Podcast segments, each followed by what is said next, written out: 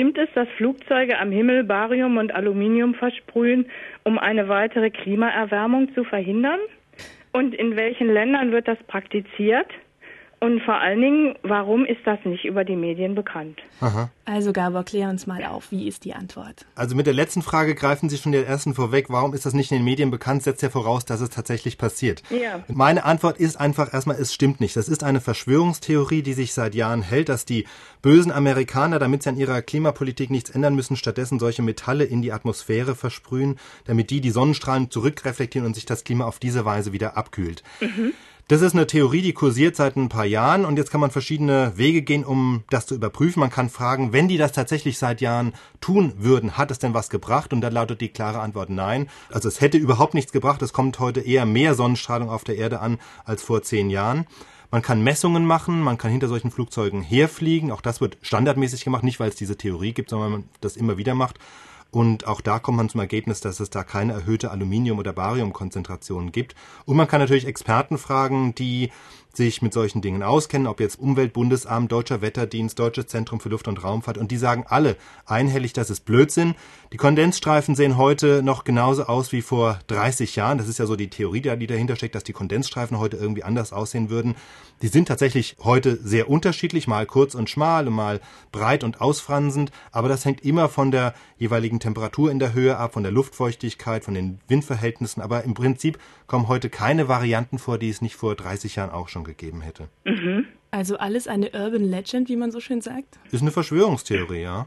Also solche Verschwörungstheoretiker, die nehmen ja immer irgendwelche Halbwahrheiten, die sie aufschnappen und rühren damit ihren eigenen Brei. Also das Einzige, was es tatsächlich gibt, ist aber überhaupt nicht geheim. Das sind Aktionen, um kurzfristig das Wetter zu beeinflussen. Das machen die Russen, das machen die Chinesen gern bei irgendwelchen Großereignissen. Ja, genau, das hat man ja gehört. Genau, Olympische ja, Spiele ja, letztes genau. Jahr, Mhm. dass man da äh, mit Fliegern auch unterwegs ist, die dann künstliche Regen herbeiführen sollen, damit das Himmel dann zum Ereignis selber dann schön blau ist. Aber die versprühen auch kein Barium oder Aluminium, sondern eine relativ harmlose Substanz, Silberjodid, und die sorgt einfach dafür, dass die Wolken kondensieren und es einfach abregnet.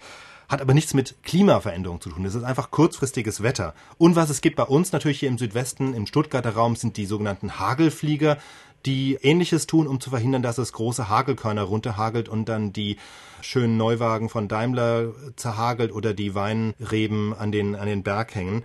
Das gibt es tatsächlich, ist aber wie gesagt alles Ja, hochoffiziell, was versprühen die dann? auch Silberjodid. Ach so. mhm. Das ist das Gleiche. Das heißt, das Einzige, was überhaupt versprüht wird, ist nur dieses Silberjodid.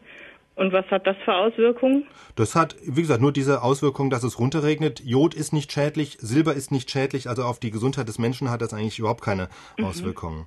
So, ist das alles eine Verschwörung? Naja, das ist ja interessant zu erfahren. Also ich mache es immer so bei solchen Verschwörungsgerüchten, dann denke ich als immer erstes, wie viele Leute müssten da überhaupt Bescheid wissen und vor allem auch dicht halten, ja? Wenn man sich vorstellt, Ja. bei unseren Skandalen, die bei uns auffliegen, wo nur fünf bis zehn Leute eingeweiht sind und irgendeiner hat dann doch Skrupel und geht an die Presse oder lässt irgendwas raus, ja? Und wie viele Leute müssten bei so einer Aktion eingeweiht sein? Die komplette US-Regierung, die Spitze der Geheimdienste, die Spezialabteilungen, die ganzen Flieger und dass da niemand was rauslassen sollte. Wie wahrscheinlich ist das? Und jetzt haben wir eine neue US-Regierung und die soll das gleiche weitermachen wie die alte. Also alles höchst unplausibel, würde ich sagen. Ja, scheint mir jetzt auch so. Ich meine, man, aber es gibt ja die unglaublichsten Dinge, die so in der Politik und in der gesellschaftlichen Entwicklung passieren. Ne? Vor allen Dingen sind Sie zufrieden mit Gabors Antwort. Alles klar. Okay, ja, super, vielen Frau Eiling. Dank. Vielen Dank, dass Sie mitgemacht haben Ja. und danke nochmal auch an Gabor Pahl. Vielen Dank Dankeschön. Ihnen auch. Mhm. Tschüss. Tschüss. Tschüss.